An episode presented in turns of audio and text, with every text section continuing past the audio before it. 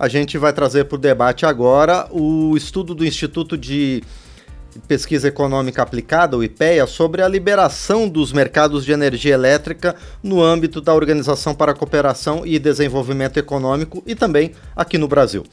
Um dos focos da pesquisa do IPEA é um projeto do Senado que estabelece prazo para abertura do setor elétrico, quando todos os usuários poderão comprar energia do Mercado Livre. A proposta já foi aprovada pelos senadores e na Câmara está sendo analisada por uma comissão especial instalada agora no mês de junho. Para nos explicar melhor esse tema, a gente recebe a pesquisadora do IPEA, Maria Bernadette Sarmiento Gutierrez, autora do estudo. Maria Bernadette, bom dia, obrigado por estar aqui no painel eletrônico. Bom dia, aqui. É um prazer receber você aqui no painel eletrônico. Bom, qual é o atual cenário do setor elétrico brasileiro em relação à abertura e liberalização desse mercado? Bom, o, o, atual cenário, o Brasil caminhou bastante no seu processo de liberalização, que ocorre desde a década de 90, tá? Em particular, no setor de geração já é bastante aberto, tá? O setor de transmissão e distribuição, por serem monopólios naturais, eles não podem ter uma abertura tal qual a, o setor de geração. Agora, o setor eh, destaca o Brasil em relação aos países da OCDE a falta ainda de possibilidade do pequeno consumidor ter a, a escolha do, do, seu gerador, tá? Então, o, o pequeno consumidor residencial ele está totalmente ligado à de sua distribuidora local, que se tornou um monopólio natural, tá?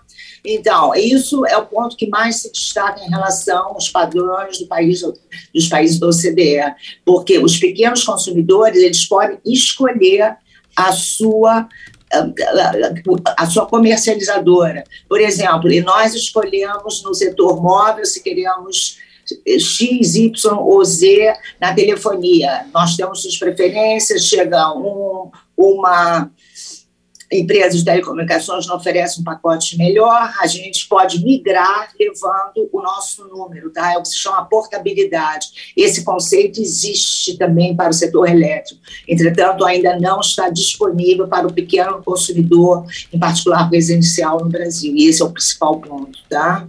E o que, que o Brasil, Maria Bernadette, precisa fazer para se aproximar mais dessa realidade desse grupo seleto da OCDE?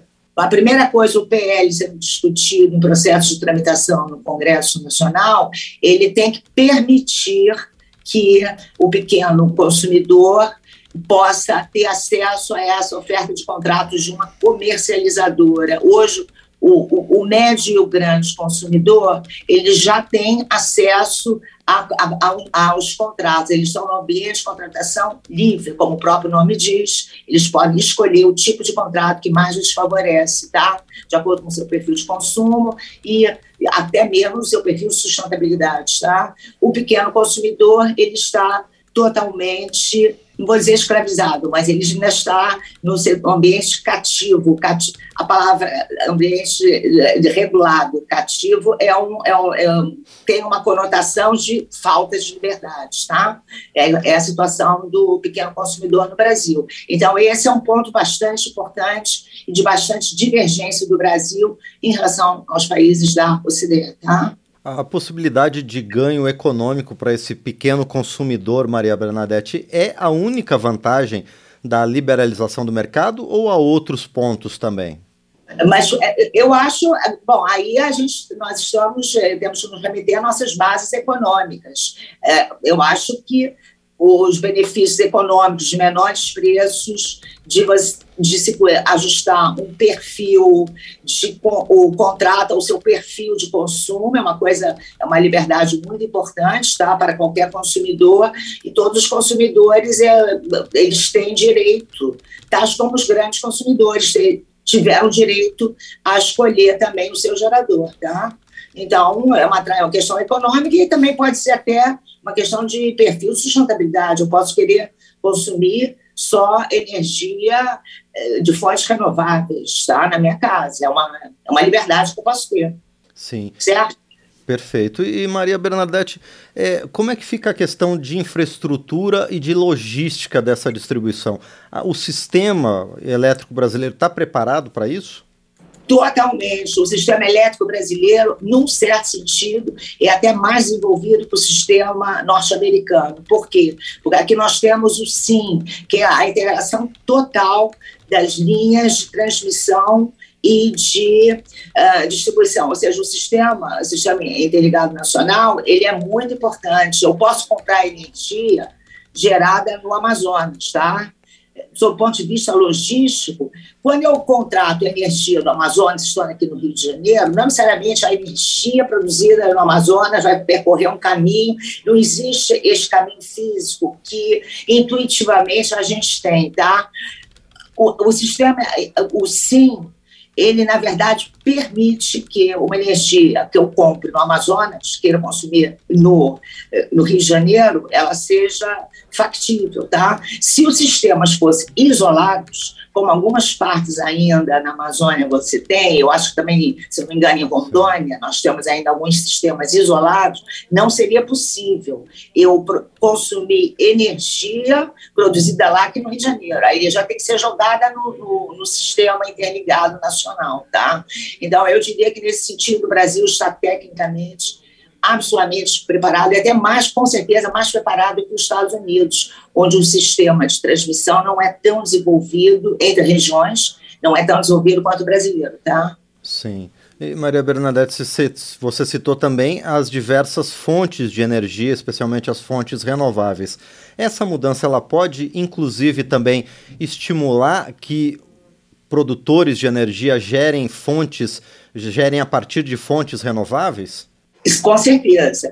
Hoje, por exemplo, um exemplo bastante trivial, eu posso instalar painéis solares ou no meu edifício ou na minha casa, tá?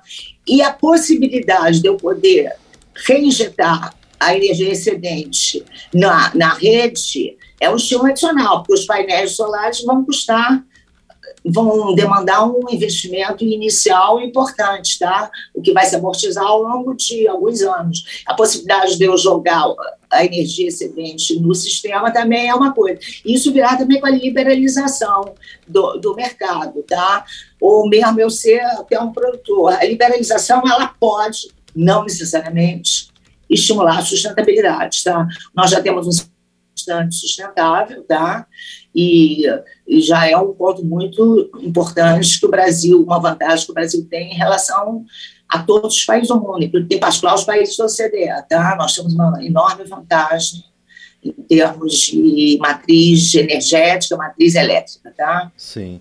É, Maria Bernadette, vamos, vamos tentar um exercício de, de futuro aqui. Uma vez aprovado esse projeto com todas as suas regulamentações, qual seria o prazo para que esse mercado livre fosse efetivamente implantado? É imediato? Não, sinceramente. Olha só, a história das tele... Como se sabe, o processo de liberalização, até você criar concorrência em um mercado, é um processo, muitas vezes, longo, tá? Lembremos do setor de telecomunicações.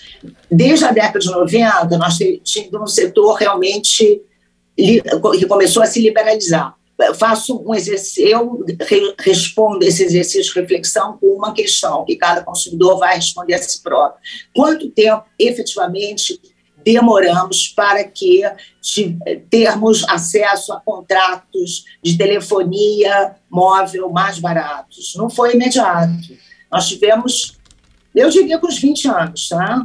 para ter realmente. E o principal, a portabilidade é um grande elemento de para introduzir concorrência. Então, eu não estou satisfeita numa empresa, eu vou sem custo para outra empresa. Então, é uma coisa muito importante. Trata-se de um processo, não necessariamente vai ser um processo imediato, mas o, temos muito a aprender com os países envolvidos que já passaram por esse processo também de dificuldades iniciais para liberalizar o seu mercado e efetivamente introduzirem eh, fontes competitivas no mercado. Tá? A gente, nesse sentido, que somos retardatários, temos essa vantagem de olhar de que forma evitar os erros. Tá?